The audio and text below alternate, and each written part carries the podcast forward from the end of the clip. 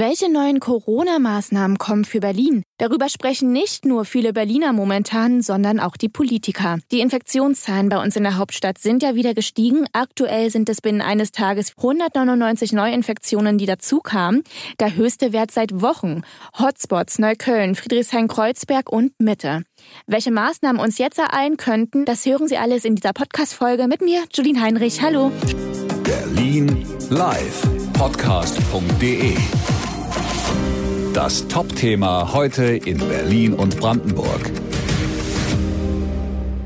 Schon morgen besprechen sich die Gesundheitsräte und Bürgermeister der betroffenen Bezirke Neukölln, Mitte und Friedrichshain-Kreuzberg mit Gesundheitssenatorin Dilek Kaleitschi um ein weiteres Vorgehen bei der Eindämmung der Pandemie, allerdings nicht nur in den betroffenen Bezirken, sondern berlinweit.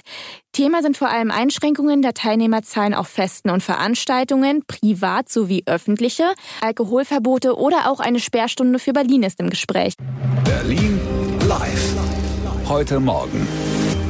Heute früh hat sich Berlins Regierender Müller im ZDF wie folgt dazu geäußert. Das ist sehr, sehr schwer, regional zu reagieren. Wir wollen jetzt sehen, ob mit Mitte, Friedrichshain-Kreuzberg, Neukölln, also diesen direkten Innenstadtlagen, ob man da auch noch mal besondere Verabredungen treffen kann. Aber in einem Stadtstaat ist es einfach schwer. Die Leute bewegen sich ja bezirksübergreifend. Wir denken schon daran, dass wir doch für ganz Berlin Maßnahmen auch äh, treffen müssen. Ich gehe davon aus, dass wir tatsächlich auch wieder Einschränkungen vornehmen müssen bei diesen Feiern, vor allen Dingen im öffentlichen Raum. Das wird man so nicht zulassen können. Gegebenenfalls auch über Alkoholverbote, ähnlich wie in München, wie in Bayern, wo man dann in den nächtlichen Stunden unter freiem Himmel da auch nicht mehr so feiern darf. Ich glaube, dass das dringend geboten ist, denn wir sehen, wo die Zahlen nach oben gehen und wir sehen, dass sie nach oben gehen, sogar wieder bei den Schwersterkrankten, auch in der Intensivmedizin. Berlin live. Heute Mittag ja Feiern oder Veranstaltungen im öffentlichen Raum noch mehr einschränken, betrifft nicht nur Sie und mich, sondern gerade auch Restaurantbetreiber oder auch Veranstaltungsstättenbetreiber. Im Berlin Live Interview hat mir Lisa Wege vom Café Moskau erzählt, warum sie eine nochmalige Einschränkung der Gästeanzahl im öffentlichen Raum nicht befürworten würde. Also ich befürworte, dass man natürlich genau guckt auf die Infektionsgeschehen, die ähm, im Partybereich gerade passieren, dass man die kontrolliert und sich das genauer anschaut. Was ich absolut nicht befürworte, ist jetzt über Teilnehmerzahlen zu reden, weil die Teilnehmerzahlen sind ja nur unter den Hygiene, Einhaltung der Hygienebedingungen erlaubt. Das heißt, dass man die Abstandsregeln einhält, dass man Mund- und Nasenschutz trägt, dass äh, alles im absolut hygienischen Bereich abläuft, Top-Qualität.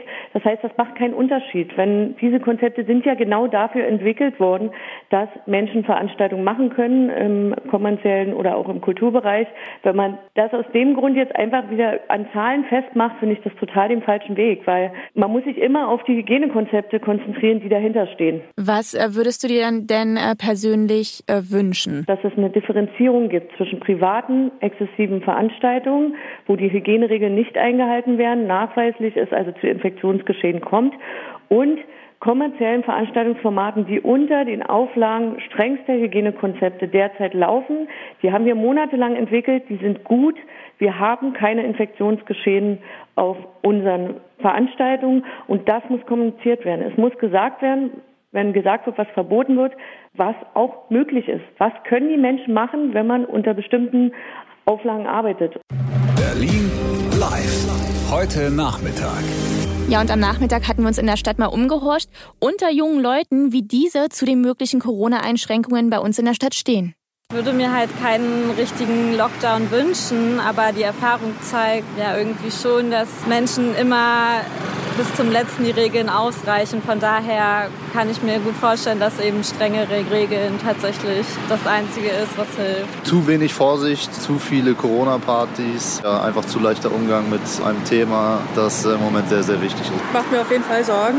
Die Angst vor so einem zweiten Lockdown ist auf jeden Fall da.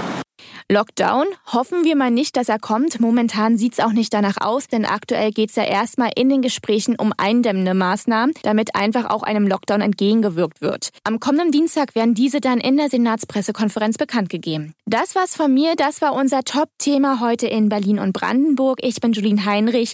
Falls Ihnen die Folge gefallen hat, können Sie diese gerne abonnieren auf Ihrer Lieblingspodcast-Plattform. Aber natürlich können Sie auch alle Folgen ganz entspannt auf berlinlivepodcast.de nachhören. Hören, was passiert. Berlinlivepodcast.de. Das war das Top-Thema heute in Berlin und Brandenburg.